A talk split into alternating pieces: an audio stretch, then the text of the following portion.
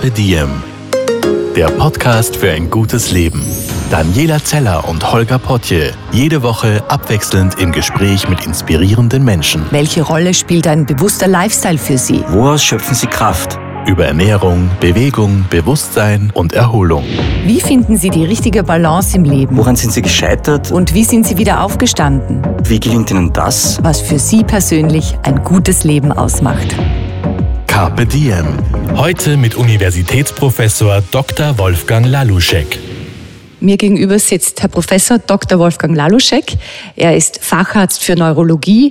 Er ist Vorstand für Psychosomatik an der Wiener Sigmund Freud Privatuniversität. Er ist systemischer Coach und medizinischer Leiter des Gesundheitszentrums The Tree in Wien. Und er ist vor allem auch Autor. Zuletzt hat er das tolle Buch geschrieben, Der Tag, an dem ich alles hinschmeiße. Und wir sitzen heute wirklich im Zentrum The Tree, wo anscheinend viele Menschen zu Ihnen finden, die knapp davor sind, alles hinzuschmeißen. Stichwort Burnout. Ist das nur ein Gefühl oder eine, eine Beobachtung oder auch wirklich eine Tatsache, dass immer mehr Menschen an stressbedingten Krankheiten oder Burnout leiden, Herr Professor? Also es ist eindeutig eine Tatsache, weil auch offizielle Statistiken, zum Beispiel vom Hauptverband der Sozialversicherungsträger, zeigen, dass in den letzten 15 bis 20 Jahren die Zahlen an Krankenständen, Frühpensionierungen oder Inanspruchnahmen des Gesundheitssystems durch psychische Erkrankungen massivst um 200 Prozent angestiegen sind. Und, aber das nicht nur in Österreich, man könnte ja vielleicht sagen, okay, in Österreich jammern alle. Nein, laut auch Weltgesundheitsorganisation wird im Jahr 2030 Depression die Erkrankung sein, die weltweit mit der größten Krankheitslast einhergeht. Das heißt, die Welt wird nicht nur vielleicht ein paar Grad wärmer sein, sondern von einer depressiven Menschheit bevölkert werden, könnte man etwas überspitzt sagen. Na, da muss ich die große Frage stellen und die auch so banale Frage, warum ist das so? Denn im Grunde ist unsere Welt ja so, so gut wie nie zuvor. Wir haben die beste Gesundheitsvorsorge. Wir sind alle gut genährt oder alle, sehr viele Menschen, so viele Menschen wie noch nie, haben genug zu essen, haben ein Dach über den Kopf. Wir haben tolle Medikamente. Wir haben Autos. Wir haben alles. Das ist tatsächlich eine der Paradoxien, die ich heute beobachte. Denn wenn wir es zum Beispiel vergleichen mit dem Umweltbereich, wir haben alles Wissen und alle Technologien, um diese Welt auch zu einem ökologisch und menschlich gesunden Planeten zu machen für alle Menschen. Und doch verschlechtern sich auch alle ökologischen Daten jeden Tag immer mehr. Und bei der psychischen Gesundheit ist es ähnlich. Wir haben, wir haben noch nie so wenig Krieg gehabt, so wenig Tote durch Gewalt. Äh, Hunger ist zwar immer noch vorhanden, aber weniger als früher. Es sterben weltweit mittlerweile mehr Menschen an Überernährung als an Unterernährung, äh, was ich nicht als Fortschritt bezeichnen würde. Mhm. Aber dennoch und trotzdem sehe ich jeden Tag viele Menschen in der Praxis und in Unternehmen, wo ich zusammenfassend sagen würde, die laufen mit einem inneren Nein durch ihr Leben. Und noch viel mehr Menschen beobachte ich, die nicht unbedingt gegenüber dem eigenen Ängsten leben, aber gegenüber dem, was sie in der Welt beobachten, ein Nein in sich tragen. Mhm. Wie definieren Sie dieses innere Nein? Was ist das ganz genau? Das ist ein die Menschen, die zu mir kommen, artikulieren das jetzt nicht so, ich habe ein inneres Nein. Ja, das ist eher meine Zusammenfassung der Phänomene, die ich beobachte. Menschen kommen zu mir in verschiedensten Krisensituationen, die können beruflich und privat oder beides sein. Oder auch äh, Führungskräfte in Unternehmen, äh, die einfach sagen, sie, sie halten das nicht mehr aus. Ähm, letzten Endes geht es immer um irgendwelche Situationen von Belastungen oder Fehlbelastungen, wo die Menschen das Gefühl haben, sie können das nicht mehr beeinflussen. Mhm. Denn äh, viel zu tun zu haben, ist für unseren Organismus wesentlich weniger krankmachend, als das Gefühl zu haben, eine Situation, die man an sich so nicht möchte, nicht beeinflussen zu können. Denn es müsste sonst jeder Bauer, der vor, vor 20 Jahren schon seinen Hof betrieben hat, am Burnout leiden. Ne? Kaum freie Tage, von früh bis spät Arbeit, schwere Arbeit. Und es gibt wahrscheinlich auch Bauern, die, die, die überlastet sind aber nicht in diesem Maße, wie es oft Menschen sind, wo man sagt, warum? Du hast doch deinen Urlaub, du hast doch äh, ein Wochenende. Rein physisch gesehen und auch von der Arbeitszeit waren und sind immer noch Bauern sicher viel mehr belastet als viele Menschen, die heutzutage in Büros gehen. Aber ist der Unterschied, der Bauer kann sich einteilen und sagen, jetzt mache ich diese Arbeit, dann habe ich das fertig, ich sehe ein Ergebnis, ich kann es steuern. Ich, ich würde mal so sagen, der Bauer weiß vermutlich oder hoffentlich am Abend, wofür er seine Energie eingesetzt hat. Mhm.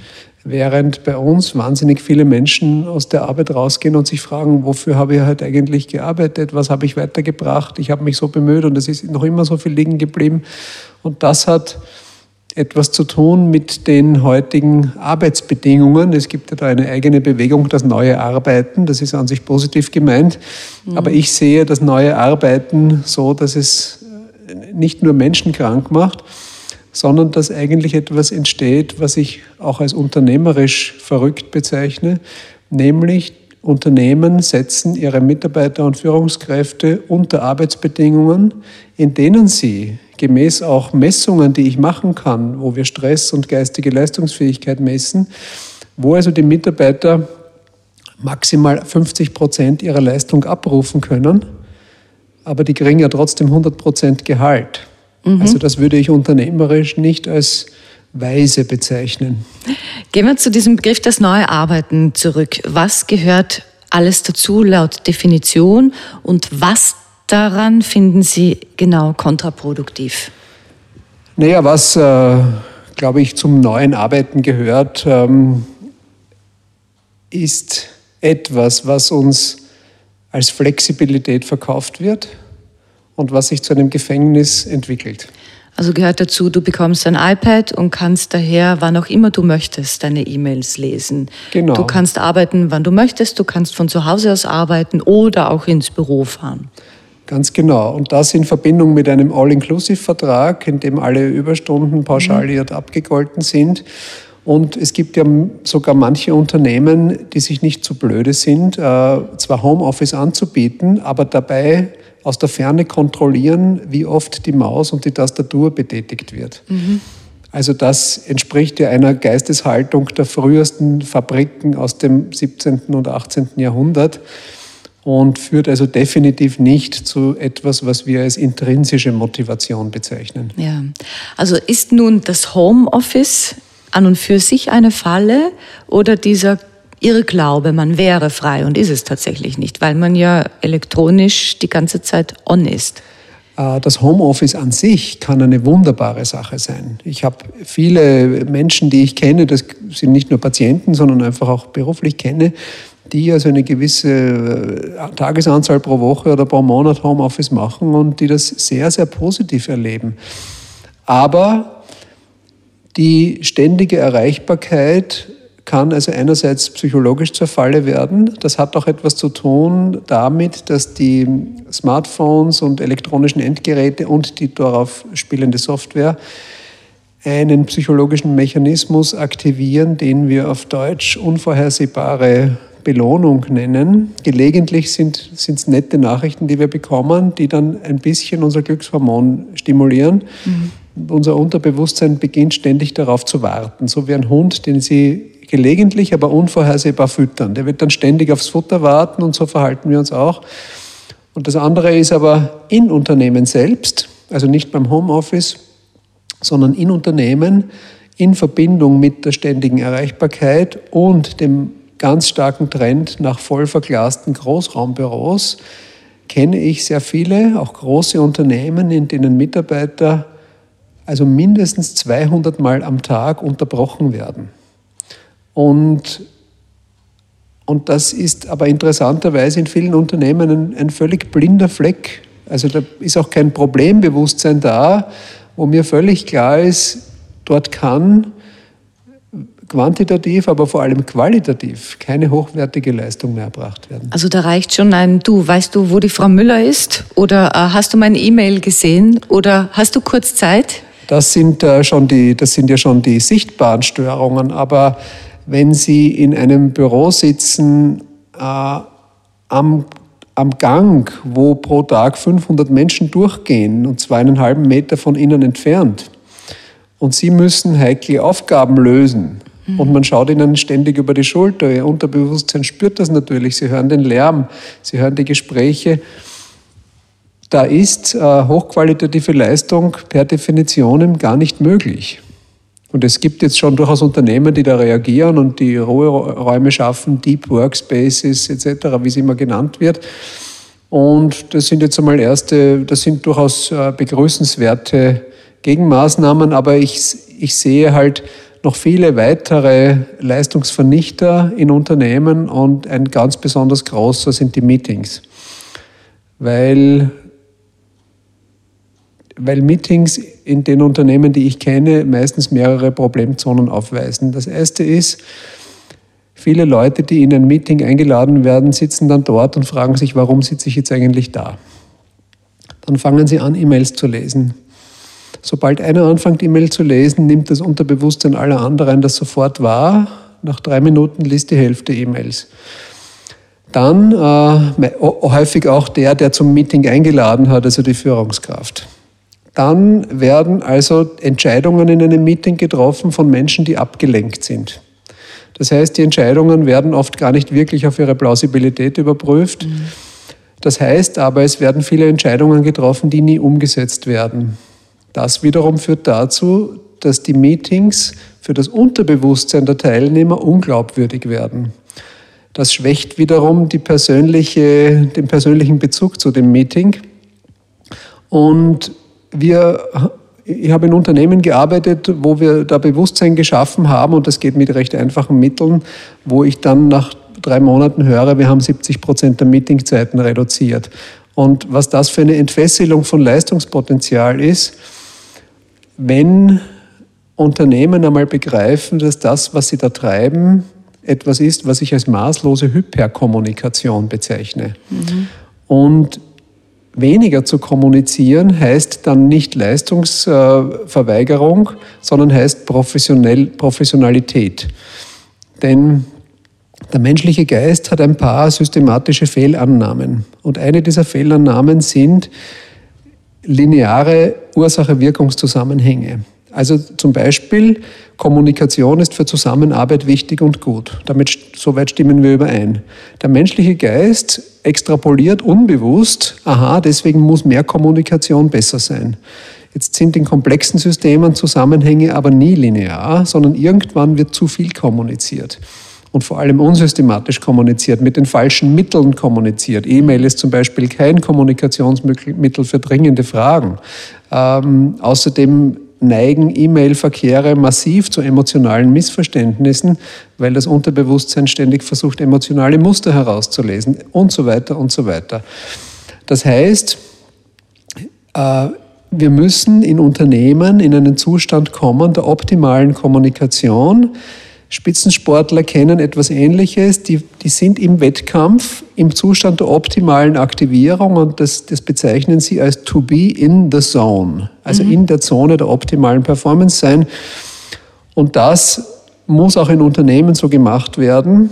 Und zwar nicht nur, weil es für die Unternehmensperformance schlecht ist, sondern weil die Mitarbeiter ja in der Regel einen gewissen Hausverstand haben und weil Mitarbeiter eigentlich ein großes Bedürfnis haben, den Erfolg der eigenen Leistungen zu sehen. Und weil die Mitarbeiterinnen und Mitarbeiter mitbekommen, ich bemühe mich, aber es kommt nichts raus. Und ich kann auch nichts bewirken. Und ich kann nichts bewirken und ich gehe am Abend nach Hause und frage mich, wozu ich jetzt eigentlich mich bemüht habe. Und dass dann irgendwann eine leise innere Stimme sagt, ja, wozu strengst du dich eigentlich an, ist ja nur eine eigentlich fast gesunde und normale Folge. Mhm. Und da hilft auch kein gutes Gehalt und da hilft auch kein schönes Dienstauto und da hilft auch nicht zweimal im Jahr gesagt zu bekommen von der Chefin oder vom Chef, wie wertvoll man ist als Mitarbeiterin, Mitarbeiter. Also das hilft überhaupt nicht. Was durchaus, was schon hilft, ist das Gefühl, wirklich gesehen zu werden von der unmittelbaren Führungskraft. Es gibt so einen Spruch, Mitarbeiter laufen nicht fürs Gehalt, sondern für den Chef oder für die mhm. Chefin, für den unmittelbaren Vorgesetzten.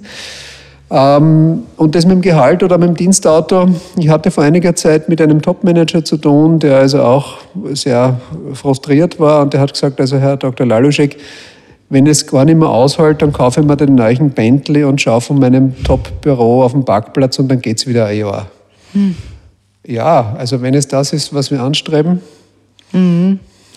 Beim, beim Lesen des Buches, irgendwann drin, habe ich mir gedacht, es ist schon komisch.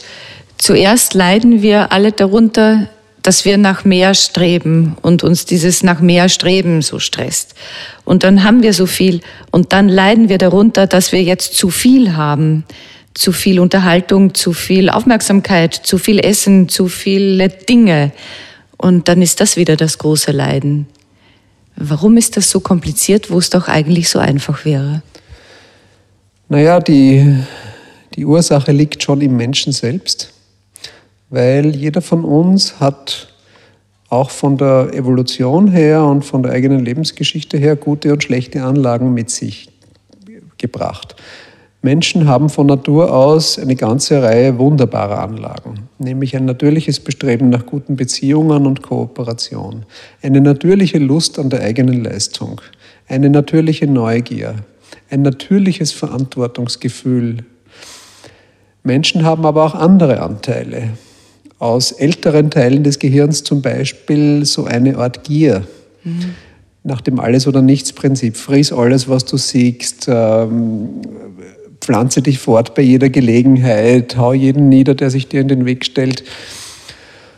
Und wenn jetzt äh, der Rahmen, in dem wir leben, das kann jetzt der generelle Lebensrahmen sein, das kann auch der generelle Rahmen unserer Gesellschaft, das kann aber auch mein Unternehmen sein, eher diese negativen Anteile fördert, dann entsteht etwas ganz ähm, Gefährliches, nämlich dies, diese alten Anteile des Gehirns mit diesen Giermechanismen benutzen dann den hohen menschlichen Intellekt zur Erreichung dieser niederen Ziele. Mhm. Und sie können sich, es gibt, glaube ich, in einer dieser Science-Fiction-Serien, Star Wars oder was, oder äh, Raumschiff Enterprise, gibt es die sogenannten Klingonen. Das sind so reptilienartige Wesen, die aber mit Intelligenz gepaart sind. Und das entsteht dann. Äh, und das führt dann zu einem Verhalten, das man, wenn es dann sehr ausgeprägt ist, als soziopathisch bezeichnet. Das heißt, mit einer hohen Rücksichtslosigkeit, aber mit einem scharfen Verstand werden konsequent nur mehr die eigenen Ziele verfolgt. Es führt zu einer Entsolidarisierung in Unternehmen oder auch in der Gesellschaft. Mhm. Und dann kommt noch was anderes dazu, nämlich dass Menschen in der heutigen Gesellschaft und auch in Unternehmen sowohl strukturell von den Lebensbedingungen her als auch von ihrem Mindset her an sich sehr isoliert sind. Jeder da draußen hat das Gefühl, oder fast jeder, ja, Hauptsache ich schaffe meinen eigenen Existenzkampf. Ähm, und um mich um eine Freundin oder Freund zu kümmern, ja, das geht für eine beschränkte Zeit, aber eine echte längerfristige Solidarität ist kaum mehr möglich. Ähm, und das heißt, es entsteht ein Gefühl, dass alle nur für sich selbst arbeiten, was aber eigentlich dem natürlichen Bedürfnis, dass wir füreinander da sind und dass wir füreinander arbeiten und dafür gibt es weltweit gute Beispiele, dass das sehr gut funktionieren kann, bis hin zu einer Wirtschaftsnobelpreisträgerin von 2009, die das jahrzehntelang beforscht und nachgewiesen hat. Dafür gibt es viele Beispiele und wenn dieses Gefühl nicht da ist, dann entsteht Isolationsgefühl, dann entsteht eine latente subkutane Angst. Mhm. Äh, Menschen, die in einem solchen Zustand sind, sind als Masse viel leichter manipulierbar sind leichter gegen andere aufbringbar. Das heißt, es kann natürlich politisch gut ausgenutzt werden und es kann wunderbar ausgenutzt werden, indem Menschen dann für jegliches Konsumangebot wesentlich leichter empfänglich sind. Nicht umsonst spricht man dann von dem heute allgegenwärtigen Hyperkonsum. Mhm. Viele Dinge werden nur mehr gekauft, um sie zu kaufen und werden gar nicht mehr benutzt. Und jetzt sehen, jetzt glaube ich, zeichnet sich schon ein bisschen ab in unserem Gespräch, warum ich zuletzt in einem Artikel geschrieben habe, warum Burnout und Klimawandel ursächlich miteinander zusammenhängen. Denn genau diese Verhaltensweisen führen zu dem massiven Ressourcenverbrauch, der letzten Endes gerade dabei ist, unseren Planeten umzubringen. Genau, wir kaufen zu viele Kleidungsmittel, wir essen zu viel Fleisch, wir, wir müssen unsere Lehre durch kurze Flugreisen irgendwie diese Löcher stopfen und all dies schädigt nicht nur uns, sondern auch das Klima am Ende des Tages. All das findet statt und es ist eigentlich so, äh, all diese Dinge entsprechen also mit Garantie nicht dem, was zum Beispiel Hundertjährige, die man befragt, was im Leben wirklich wichtig ist, auf diese Frage antworten. Was antworten die? Die antworten zum Beispiel, dass es so wichtig war, dass sie ihre eigenen Träume und Wünsche verfolgt haben, dass es so wichtig war, den für sie nahen Menschen genug Zeit zu widmen. Ähm, das sind die Dinge, die sie antworten. Mhm. Und, die, und diese Dinge ähm, verbrauchen eigentlich oft sehr wenig Ressourcen. Und, und es gibt ja auch einen Unterschied zwischen materiellen und immateriellen Ressourcen nämlich materielle Ressourcen wie zum Beispiel Smartphones oder ein Glas Wasser oder Wein oder was zum Essen, wird weniger, wenn wir es teilen. Liebe wird mehr, wenn wir sie teilen. Da haben wir kein Ressourcenproblem. Wäre es für die Wirtschaft ein Problem, wenn so viele Menschen oder viel mehr Menschen oder fast alle Menschen ausgeglichen, balanciert und zufrieden wären? Ich würde diese Frage ein bisschen differenzieren. Es wäre für diese heute vorherrschende Wirtschaft ein Problem.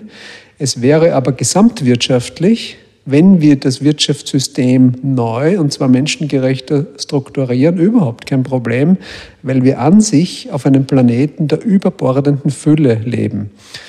Die Erde wird zum Beispiel jeden Tag mit 5000 Mal mehr Energie von der Sonne versorgt, als der gesamte Energiebedarf der Menschheit ist. Das würde ich nicht als Mangel bezeichnen. Mhm. Wir wissen auch, dass das Thema der Welternährung rein, rein äh, von den Kapazitäten her überhaupt kein Problem ist.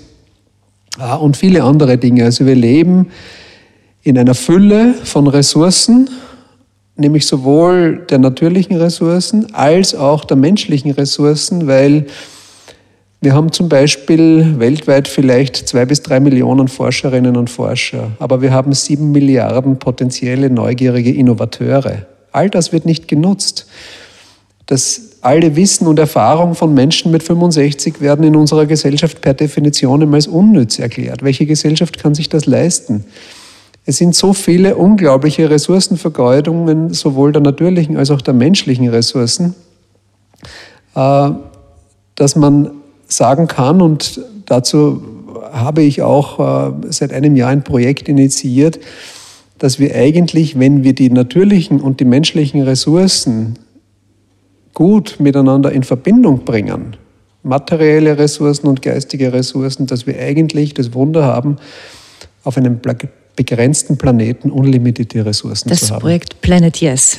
Das äh, ist ein Projekt, das wir Planet Yes genannt haben, weil es dem tiefen Streben und der Sehnsucht aller Menschen entspricht, ein Leben mit einem inneren Ja zu leben, in einem Rahmen, zu dem sie Ja sagen können. Und das verbindet alle Menschen über alle Hautfarben, Nationalgrenzen und sonstige Unterschiede hinweg.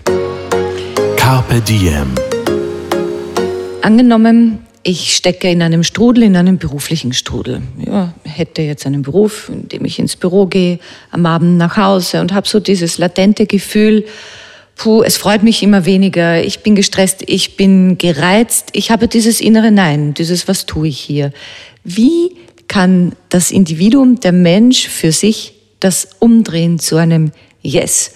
Wenn die Person sagt, na, ich, ich brauche aber auch einen Job und im Grunde genommen passt das auch schon. Und außerdem muss ich auch einen Kredit abzahlen, eine Familie ernähren. Wie, was kann ich ändern am Alltag, damit aus dem Nein wieder ein Ja wird? Also, ich würde sagen, die, diese Wahrnehmung, die Sie gerade geschildert haben, ist schon der erste ganz wichtige Schritt. Weil ja viele Menschen das gar nicht mehr bewusst wahrnehmen. Denen geht es nicht gut Also und Sie denken, ich habe den falschen Chef. Sie merken es gar nicht oder mhm. Sie projizieren es nach außen. Äh, also es passieren oder kompensieren es halt dann durch verschiedenste Mechanismen mit, mit Konsum und, und wie auch immer, Alkohol oder etc. Mhm. immer mehr halt und jetzt brauche ich unbedingt ein Wochenendhaus, weil dann bin ich glücklich. Also es wird das Glücks, das Glücksgefühl wird in materielle Besitztümer projiziert, das natürlich meistens nur sehr kurz funktioniert.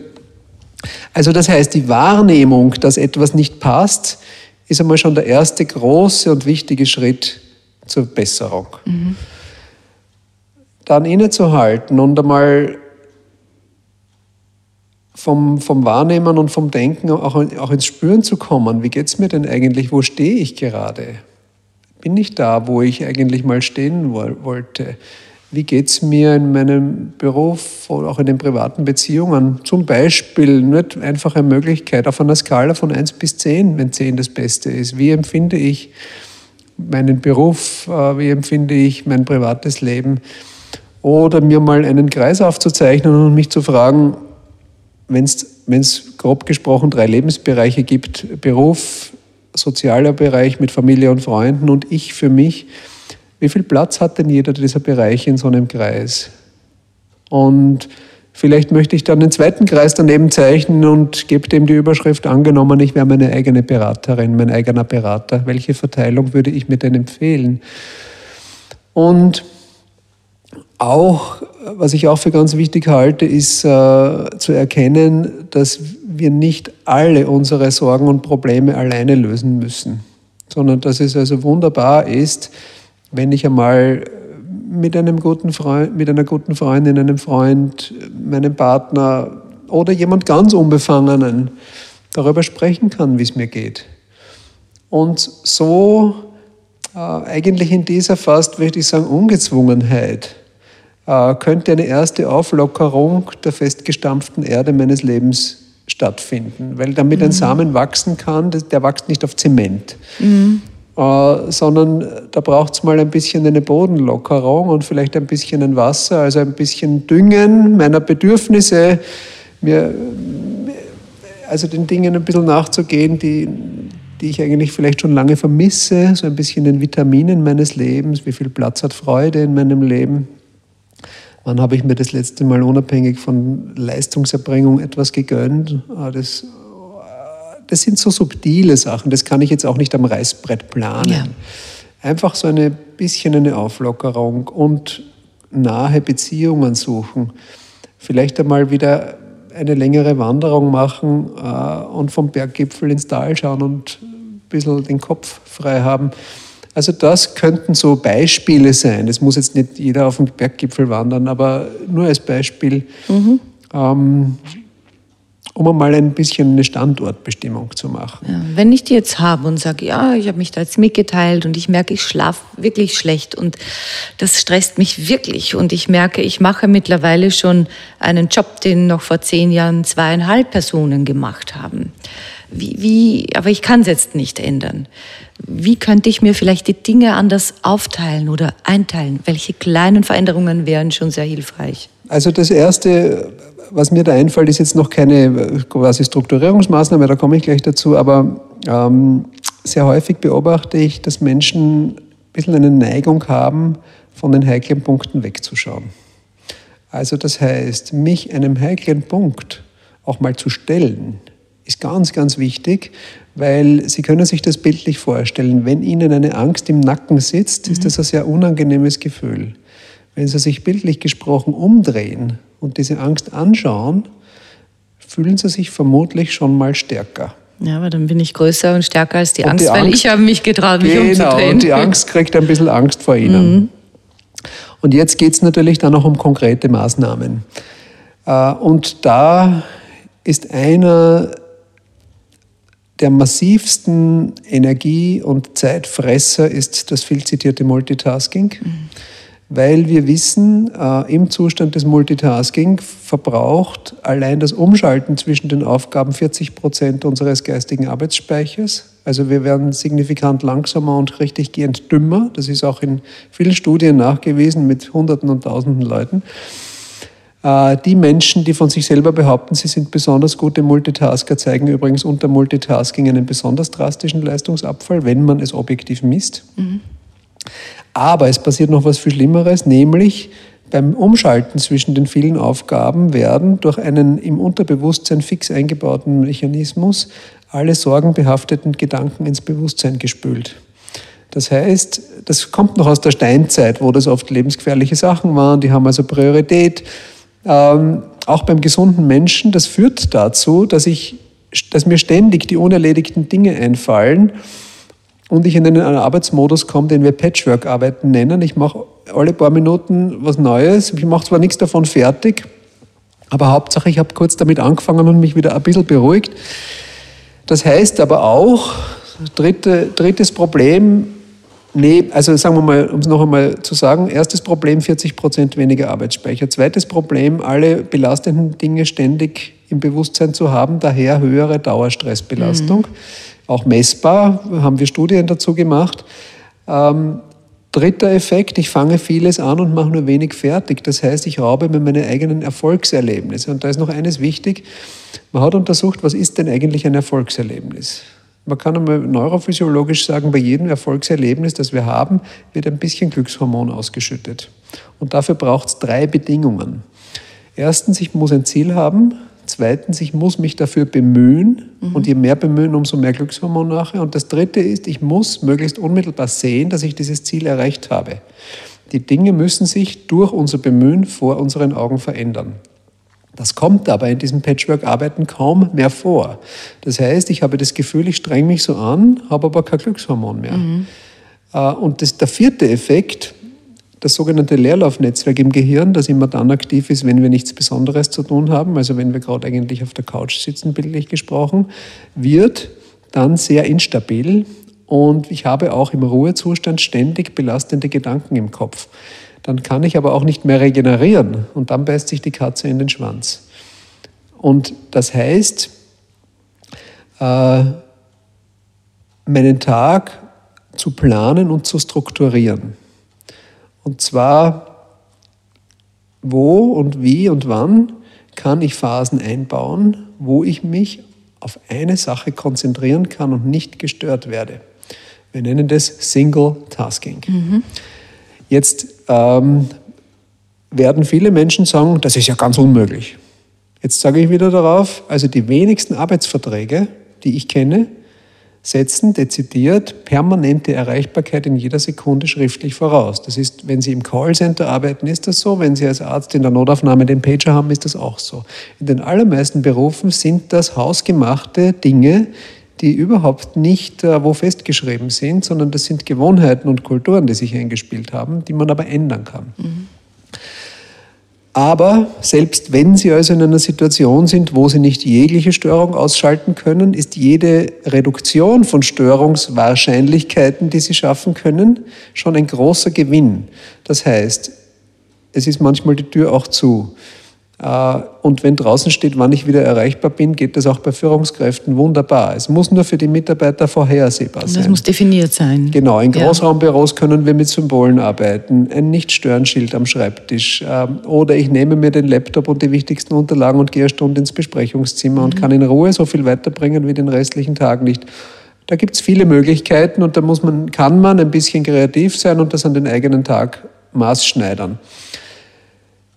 Ähm, Empfehlung, den Arbeitstag nicht mit dem Lesen von E-Mails zu beginnen, weil beim Lesen von E-Mails besuche ich alle offenen Baustellen. Kurz, mache nichts davon fertig, aber mein Unterbewusstsein ist schon in dem getriebenen Zustand und es fällt mir dann sehr schwer, etwas zu tun, was ich aber für gelingendes Arbeiten wirklich brauche, nämlich zu planen und zu priorisieren. Also wäre es besser, mit einer Aufgabe zu beginnen, die, die ich gleich auch fertig machen kann. Es ist, das wäre der zweite Schritt im idealen Arbeitstag. Der erste Schritt wäre planen und priorisieren. Mhm. Und zwar, was mache ich heute? Das machen ja die meisten. Aber daneben gibt es eine zweite Liste, die ich dann sichtbar durchstreiche, was mache ich heute nicht. Eine Not-to-Do-List. Und diese Not-to-Do-List erleichtert es dem Unterbewusstsein ungemein, all das loszulassen, was sonst nämlich auf einer unbewussten To-Do-List draufsteht, die aber am Abend nie fertig sein kann. Mhm. Das heißt ja nicht, dass jetzt da Dinge, dass alles, was da draufsteht, nie erledigt wird, sondern da gibt es ja einen Plan dahinter und das mache ich vielleicht morgen oder nächste Woche und so weiter. Oder jemand das, anderer macht's. Oder jemand anderer macht's. Das äh, in dem Zustand des angetriebenen Patchwork-Arbeitens sind wir auch nicht mehr fähig zu delegieren, weil alles unglaublich wichtig wird. Mhm. Und alles unglaublich äh, stressbelastet wirkt, emotional. Und das ist ja also ganz wichtig, dass ich das mache, etc. Also wir verlieren eigentlich, wir sind dann nicht mehr, wie es also jetzt gerade ein äh, eh, ehemaliger Politiker auf seinem Buch geschrieben hat, wir sind dann eben nicht mehr Piloten unseres Lebens, mhm. sondern wir sind gefühlsmäßig Getriebene und beginnen unglaublich ineffizient zu arbeiten und uns am Abend erschöpft zu fühlen und wissen nicht warum. Bei vielen äh, Geschichten, die mir erzählt werden, frage ich mich dann selber und auch im Freundeskreis wird das diskutiert, na, warum hat der so einen Stress? Der macht sich den ja auch selber. Und eine Freundin hat letztens zu mir gesagt, weißt du, ich halse mir das selber alles auf, also ich bin selber schuld. Und ich habe gesagt, warum tust du das? Und sie hat gesagt, weißt du, ich glaube, das ist, weil ich geliebt werden möchte. Drum will ich perfekt alles machen. Und das hat, das hat mich sehr berührt, als sie das gesagt hat. Und dann hat sich für mich so ein Kreis äh, geschlossen, als ich ihr Buch gelesen habe und sie auch die Wichtigkeit von Beziehungen und vom gesehen und geliebt werden geschrieben haben. Gibt es da einen Zusammenhang, oder? Der Wunsch, gesehen und geliebt zu werden, ist etwas völlig Natürliches und Gesundes. Und äh, gute Beziehungen im Leben zu haben, ist eines der wichtigsten Dinge.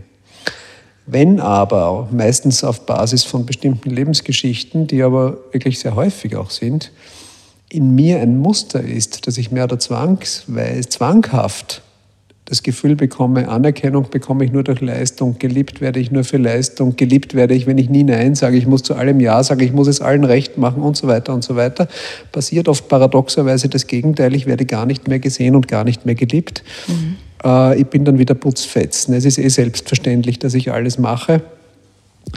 Äh, und in solchen Fällen geht es also schon sehr, sehr oft darum, Grenzen zu setzen, zu lernen, Grenzen zu setzen und, und zu erkennen, dass ich eigentlich für die anderen auch erst erkennbar bin als Mensch, wenn ich mal Grenzen setze. Wenn ich immer Ja sage, bin ich eigentlich gar nicht wirklich definierbar und sichtbar für die anderen. Und, und da kommen wir natürlich zu dem Punkt, dass ähm, krisenhafte Entwicklungen in unserem Leben, und nennen wir es von mir aus Burnout, aber das können ja auch andere Ausformungen von Krisen sein. Äh, häufig, ich möchte nicht sagen immer, weil manchmal gibt es auch wirklich Schicksalsschläge, aber, aber häufig oder in der Mehrzahl der Fälle auch etwas mit der Person selbst zu tun haben. Weil jeder von uns mit seinem oder ihrem psychologischen Pinkel heute in dieses Leben mhm. tritt. Ähm, ich habe gerade heute den Spruch gelesen wieder, ich habe jetzt von einer berühmten Frau, es kommt nicht darauf an, also dein Schicksal ist nicht, was dir im Leben passiert, sondern wie du damit umgehst. Das soll aber schon wieder nicht verführen, zu gnadenlos mit sich zu sein und zu sagen, das sind eh alle selber schuld. Das ist ja, das ist wieder zynisch. Mhm. Aber in vielen Fällen ist es natürlich wichtig, nicht nur die äußere Situation sich anzuschauen und gegebenenfalls zu verändern, sondern es ist ja auch nicht verboten, sich persönlich weiterzuentwickeln. Und da kann man, glaube ich, nur den schönen Satz sagen, es gibt eigentlich kein Problem, das nicht durch Entwicklung gelöst werden kann. Und das heißt aber jetzt eben bitte überhaupt nicht, dass, die, dass diejenigen, die in Krisen kommen, alle irgendwie so pathologisch oder einfach zu schwach sind, sondern wenn wir zum Beispiel wissen, dass ähm, fast 50 Prozent der Kinder in unserer Gesellschaft Gewalterfahrungen in der eigenen Familie machen, dass die Rate an sexuellem Missbrauch mit 15 Prozent geschätzt wird, dann sehen wir doch, wie häufig Kinder schon in ihren frühesten Lebensjahren, und zwar durch die eigenen Eltern, gebrochen werden. Dann kann ich aber doch nicht mehr sagen, wenn dann später jemand mit einer solchen Geschichte vielleicht in einen Burnout kommt, ja, der ist halt schwach, das ist ja pathologisch. Oder zu faul. Sich halt oder ist zu faul. Mhm. Und das ist ja überhaupt was. Also zu mir, ich sehe fast ausschließlich Patienten und Patientinnen, die sagen, so kenne ich mich gar nicht, ich habe immer gern gearbeitet, ich habe eigentlich gerne Leistung gebracht, ich habe mich irgendwie verändert, wie ich mich gar nicht kenne. Mhm. Diejenigen, die immer schon äh, sehr, sehr gute Grenzen um sich selbst ziehen können, die sind ja eigentlich nicht Burnout gefährdet. Also so ein bisschen phlegmatisch sein und sagen, ah, heute, das ist sehr gesund, oder? Also ein, eine gewisse Form von, ich würde es jetzt einmal Gelassenheit nennen, äh, ist also, glaube ich, was, was ganz Gesundes, was ja in unserer heutigen Zeit, äh, wo ja auch eine ständige mediale Inszenierung äh, aller Katastrophen stattfindet, äh, wichtiger denn je, äh, einmal wieder die Kirche im Dorf zu lassen und ähm, auch den Hausverstand darf man weiterhin benutzen und wie gesagt, man darf sich auch entwickeln. Das ist keine mhm. Schande, sondern eher ein Zeichen für eine reife Persönlichkeit. Herr Professor Musalek hat mir im Interview gesagt, am liebsten würde er jedem Menschen, jedem Patienten eine gute Liebesbeziehung verschreiben, wenn das so einfach ginge, weil es so hilfreich wäre für jegliche Form von seelischem Leidens. Sehen Sie das auch so? ja, wenn man das äh, verschreiben könnte, wäre das äh, sicher eine gute Sache. Ähm, und äh, ich versuche eben mit den Menschen, die zu mir kommen, so zu arbeiten, dass sie selbst äh, befähigt werden, sich ihr eigenes Leben auch in Richtung Liebe hoffentlich gut zu gestalten. Wie kann man das denn selbst in die Hand nehmen? Also angenommen, jemand äh, sehnt sich wirklich seit Jahren nach einer guten Paarbeziehung und sagt irgendwie, ich weiß nicht, da, da tut sich nichts. Jetzt nützt es ja wenig, sich mit einem Schild auf die Straße zu stellen und sagen, hallo. Ja, man kann sich anmelden irgendwo in, im Internet auf einer Börse, aber wie kann man denn für sich was tun, um vielleicht auch mit jemand anderem dann in Resonanz zu kommen? Naja, ähm, da kenne ich jetzt das Patentrezept noch nicht. Ähm, was ich schon, ähm, ich sehe relativ häufig bei, meinen, äh, bei den Menschen, die zu mir kommen, dass sie dann irgendwelche Plattformen benutzen. Da muss ich ehrlich gestehen, habe ich noch eher selten erlebt, dass das wirklich nachhaltig gut funktioniert hat. Ähm, ich denke, neugierig bleiben, auch gut für mich sorgen, schon auch mich zu trauen, hinzuschauen, wo sind denn in meiner eigenen Persönlichkeit die heiklen Punkte, wo könnte ich mich da weiterentwickeln. Und das sagt sich jetzt leicht. Ich weiß, dass das im Einzelfall oft eine große Herausforderung ist. Aber aufgeben ist keine Alternative. Und, und da dran zu bleiben, ist sicherlich oft, oft nicht leicht. Ich habe ich hab jetzt kein Patentrezept dafür. Mhm. Aber sich auch mal um sich selbst zu kümmern, zu sagen, was tut mir gut, wo stehe ich im Leben, äh, könnte wahrscheinlich hilfreich sein.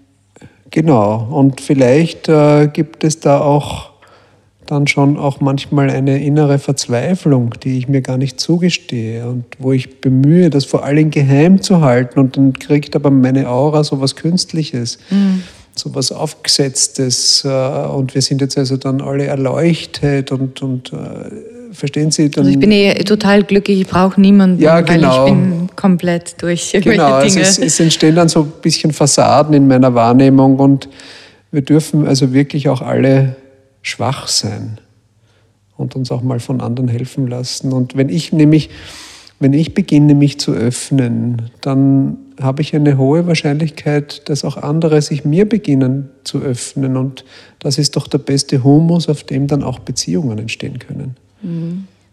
Sie haben zu Beginn Ihres Buches von einem Arzt geschrieben, der, der sehr gestresst war, der auch nicht verhindern konnte, dass ein noch relativ junger Mann unter seinen Händen wegstirbt und der sogar schon zu schwach war, um alles hinzuschmeißen.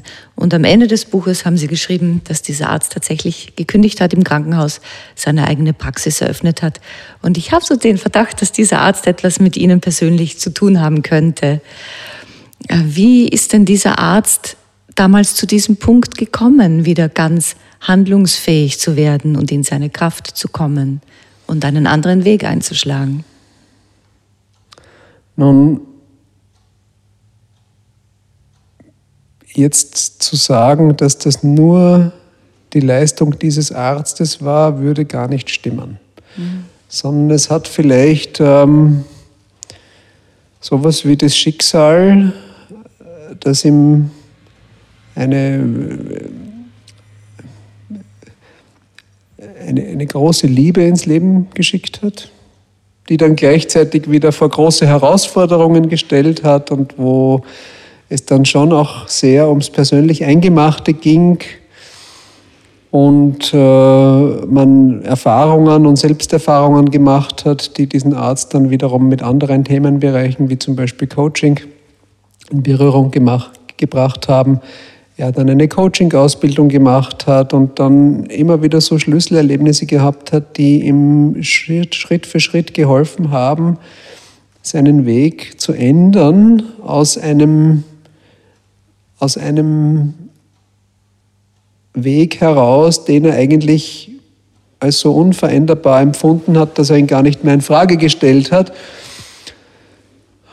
wo dann plötzlich ein Angebot kam, außerhalb des Krankenhauses ein Zentrum mal für zwei Jahre zu leiten und das so ein bisschen wie eine kleine Treppe hinaus war.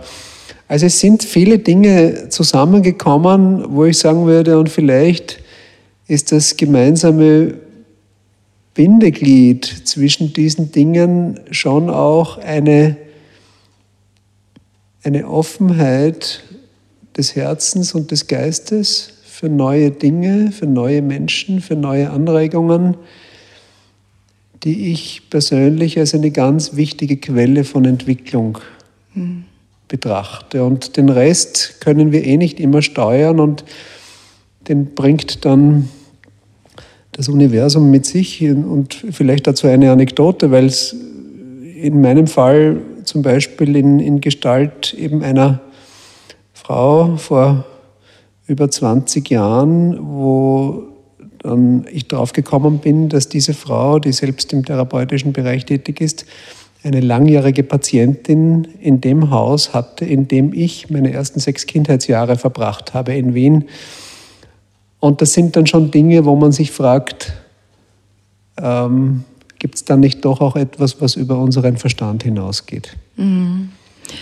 Bedeutet das auch, dass man auch den Mut haben muss und vielleicht auch die Demut, manchmal zu sagen, na, da habe ich mir was für mich vorgestellt, aber ach, jetzt probiere ich doch einmal was anderes aus. Vielleicht darf es auch was anderes sein, das vielleicht nicht so glitzern sich anfühlt oder so auf den ersten Moment.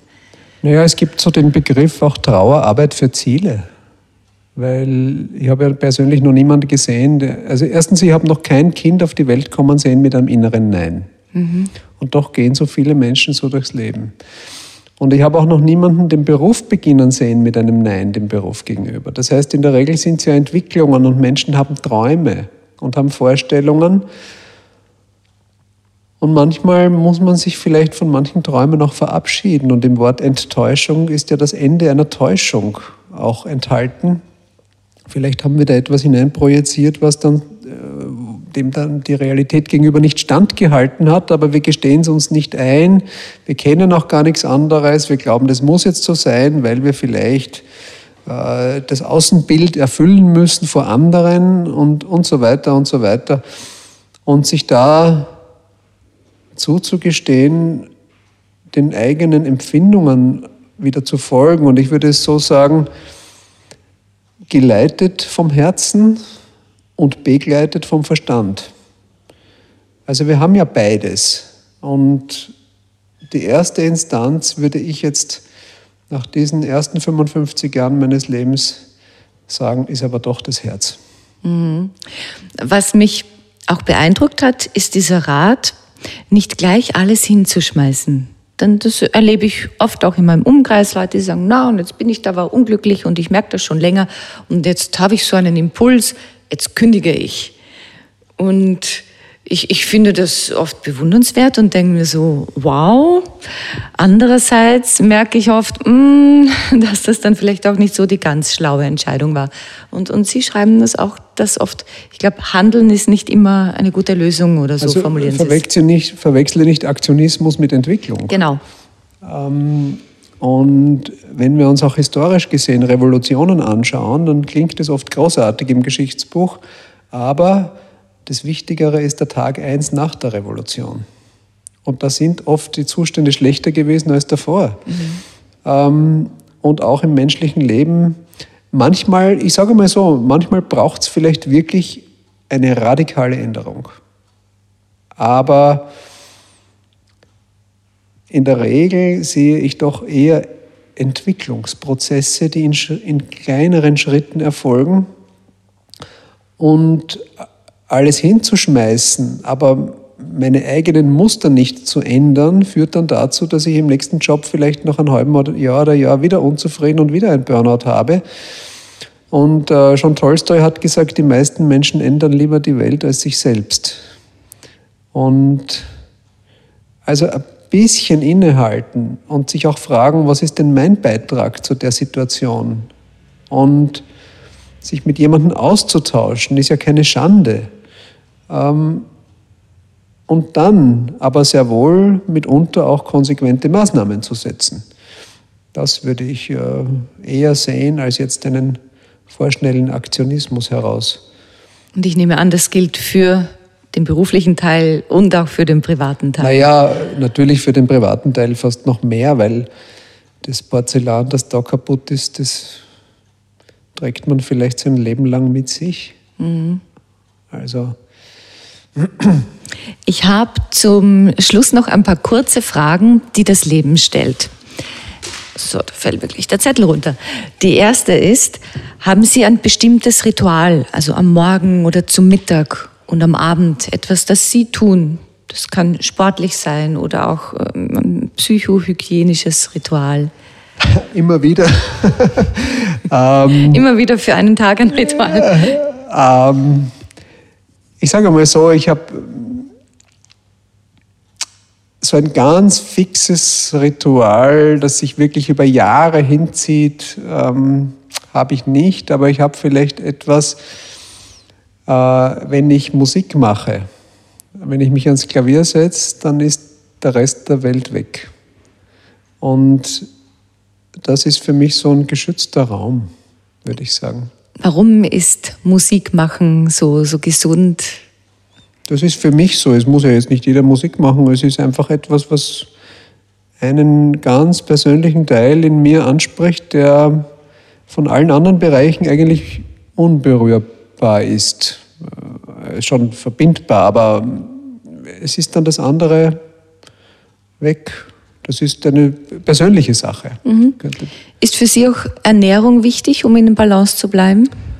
Ja, auf jeden Fall. Also ich habe eigentlich seit meines Lebens immer auch auf die Ernährung geachtet, bin aber jemand, der gleichzeitig von sich weiß, ich habe eine Neigung zu viel zu essen. Äh, ich esse einfach sehr gern, ich koche gern, bin schon auch äh, genussfreudig, sage ich mal, aber dann gibt es trotzdem einen Teil in mir, der auch immer wieder drauf schaut.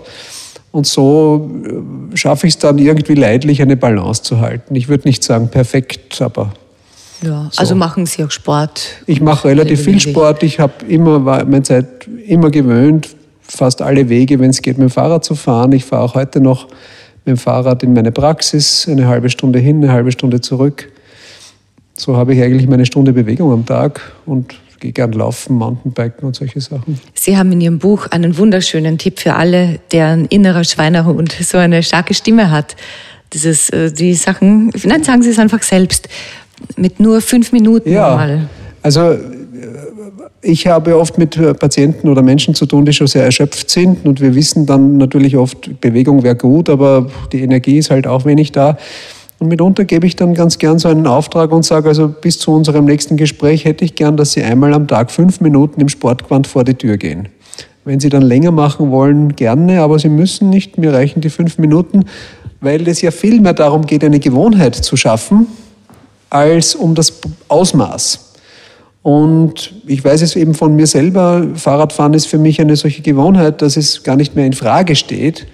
Und dass ich das seit meiner Jugend mache, bin ich auch froh, weil ich mhm. hätte vermutlich auch oft nicht die Disziplin, neben allen Lebensbereichen dann auch jeden Tag noch Sport zu machen. Ja, aber es funktioniert. Ich habe das probiert. Weil ich wollte Yoga gehen, es hat mich nicht gefreut. Dann habe ich daran gedacht, habe mir gedacht, jetzt deal ich mit mir, jetzt ziehst du mal das Yoga-Gewand an und gehst einmal los. Genau. Und du darfst nach fünf Minuten auch umdrehen. Genau. Aber ich bin natürlich dorthin gegangen. Ja, also es ist auch für mich der Akt der Gnade mit sich selbst ein sehr wichtiger, Mhm. weil viele Menschen viel zu streng mit sich selbst sind. Ja, aber an manchen Tagen spürt man na auch nach fünf Genau. Minuten nicht und dann darf man So auch wirklich ja. zurück.